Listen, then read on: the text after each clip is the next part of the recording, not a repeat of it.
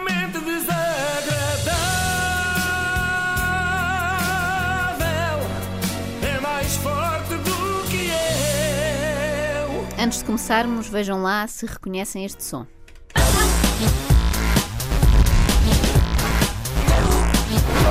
Alguém É o- sabe que programa é O isto? genérico do Português pelo Mundo, Muito não é? bem. Sim. Também está aqui escrito, na verdade, seria fácil, mas acredito que muita gente reconheça, já é um programa emblemático e hoje, em vez de extremamente desagradável, temos então portugueses pelo mundo, sobretudo quando se- Extremamente portugueses pelo mundo. extremamente, olha, e desagradável no fim. Já vão perceber que estes são portugueses um bocadinho desagradáveis. Nós adoramos portugueses pelo mundo, sobretudo quando são autores de feitos notáveis, não é? Histórias de sucesso é connosco. E nem sequer falo das porteiras portuguesas que prestaram auxílio às vítimas do atentado do Bataclan. Essas, pronto, realmente mereceram andar aí nas notícias. Qualquer pequeno gesto tuga, além fronteiras, é motivo de orgulho para nós. Quer seja a manicure portuguesa que pintou a unha do dedo grande do pé da Oprah Winfrey, ou o taxista português que salvou um gatinho na Bélgica. Tudo nos interessa. Agora, quando os portugueses são apanhados a fazer a geneira da grande, eu sinto que o assunto é um bocado abafado. Já ninguém quer saber. Numa rápida pesquisa no Google, recorrendo apenas às palavras português e apanhado, eu dei logo com isto. Condutor português apanhado em contramão e a ler a Bíblia em Espanha. Isto é verdade. Ou burlão português apanhado no Brasil por causa do Facebook. Não percebo porque é que estes feitos, que têm tanta Portugalidade, não é? Tão cheios, tão impregnados de Portugalidade, não são mais divulgados. Ora, digam-me lá porque é que este herói não teve honras de abertura do telejornal. O bloco de apartamentos alojava centenas de moradores que ficaram sem casa e a quem foram dadas compensações financeiras, objetos para uso pessoal e alojamento gratuito em hotéis durante meses. Entre os que reclamaram o direito a estes apoios estava um português de 33 anos, empregado de limpeza, que alegou ter perdido a casa quando as chamas destruíram a torre. Isto pode parecer um relato de Pedrógão grande, mas não. Uma pessoa só percebe que não pode ser, na verdade, quando falam em torre, não é? Que lá não havia. Mas de resto é tudo igual. Tem os dois ingredientes fundamentais: incêndio e um português chique esperto. Ora, isto passou-se na sequência do incêndio da Torre Grenfell, em Londres. Mas os investigadores acabaram por descobrir que, na verdade, nunca ali tinha vivido. Acusado e Certo. levado a tribunal, foi agora condenado a três anos e dois meses de prisão. Para além de ter as despesas de alojamento pagas, tinha recebido 60 mil euros de ajudas e um computador portátil. Isto é rir para não chorar, não é? Quando as pessoas vêm com aquela conversa de que temos que apoiar os portugueses porque são nossos compatriotas, eu peço sempre alguma calma com isso. Por exemplo, o Cristiano Ronaldo. Marca golos de belo efeito, sim senhora, grande atleta. Mas se ele roubar uma velhinha por esticão, que à partida não faz sentido, não é? Mais depressa há uma velhinha a roubar o Ronaldo por esticão, que ele é que tem o dinheiro, mas pronto, eu não vou defendê-lo só porque ele é português, não é? Espanta-me sempre este patriotismo exagerado.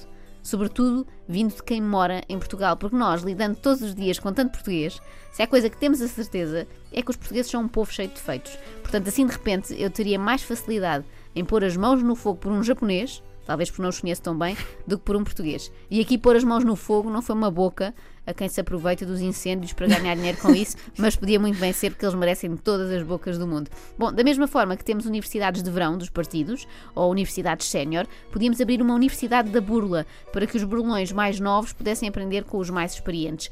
Tipo Faculdade Alves dos Reis, por exemplo.